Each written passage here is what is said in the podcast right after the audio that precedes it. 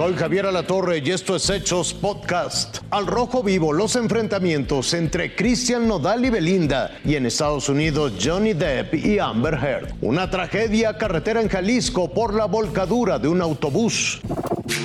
El impacto de las noticias a veces da vuelcos inexplicables. Tan solo en esta semana, los noticieros norteamericanos han llenado sus titulares de información sobre la guerra en Ucrania, las elecciones primarias en 10 estados de la Unión Americana, la escasez de fórmula materna para infantes, el aumento en casos de COVID en ciudades como Nueva York, el azote de la inflación y la polémica sobre los derechos reproductivos y su vuelco judicial. Pero según la firma Axios, nada ha llamado más la atención de la sociedad norteamericana que esto.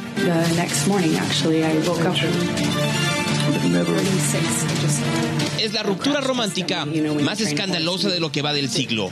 El juicio por difamación entre el actor Johnny Depp y su expareja, la actriz y modelo Amber Heard. Según el estudio, cada nota sobre el encontronazo judicial, donde cada uno de las estrellas se ha dado hasta con la cubeta en su reputación y futuro profesional, ha recibido más de 500 interacciones, contra solo un centenar de artículos sobre la derogación del aborto. Asimismo, los niveles de audiencia en programas de televisión y páginas de YouTube que versan sobre el juicio van en crecimiento, en un fenómeno similar a lo acontecido a mediados de los 90 con el juicio en contra de O.J. Simpson.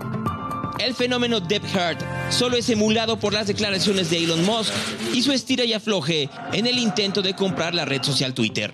Al parecer, los problemas de rupturas amorosas ayudan de forma importante en la construcción de narrativas sobre los resortes y sanidad de una sociedad luego de un periodo de crisis y confinamiento.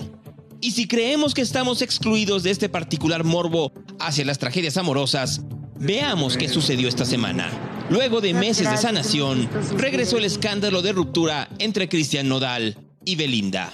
Tras de una publicación de la madre de la cantante que parecía una indirecta, el intérprete de música regional contestó, no solo con un ataque directo, sino con una captura de pantalla de una conversación privada entre él y la artista.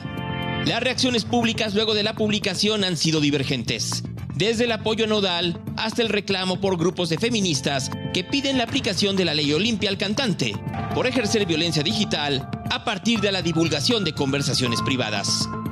Belinda ha preferido guardar silencio y solo respondió con una publicación en redes sociales acompañada de un actor que protagoniza junto a ella una serie que graba en España. Y la atención está en eso una vez más. Gonzalo Oliveros, Fuerza Informativa Azteca.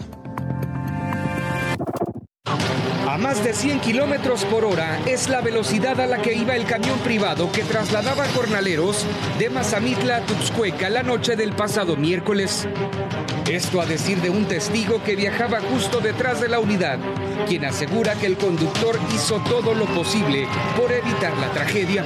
Y entonces la forma que yo vi que me rebasó y rebasó la motocicleta y se llevó unas ramas de un árbol que está ahí pegado a la carretera, fue cuando me di cuenta que, no traía, y luego me dio olor a las balatas fue, me di cuenta pues que, que se había quedado sin frenos. En el lugar murieron 13 personas y una más al recibir atención médica.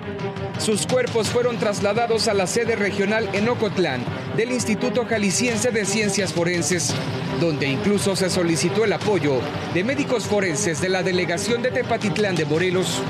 En total fueron nueve hombres y cinco mujeres.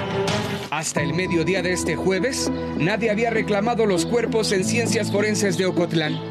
Según testigos, las víctimas eran jornaleros originarios del sureste del país. A una persona que estaba ahí, que salió con, con, vida, pues le pregunté a que, que de dónde eran y eso, y me dijo que eran de Veracruz, nomás que trabajaban en los berries, en los invernaderos. Yo me imagino que es Mazamitla porque venían de allá. Una vez realizadas las autopsias de ley, se espera que la empresa de Berries se encargue del traslado y entrega de los cadáveres a sus lugares de origen. Con imágenes de Anthony Ríos, Juan Carlos Robles, Fuerza Informativa Azteca.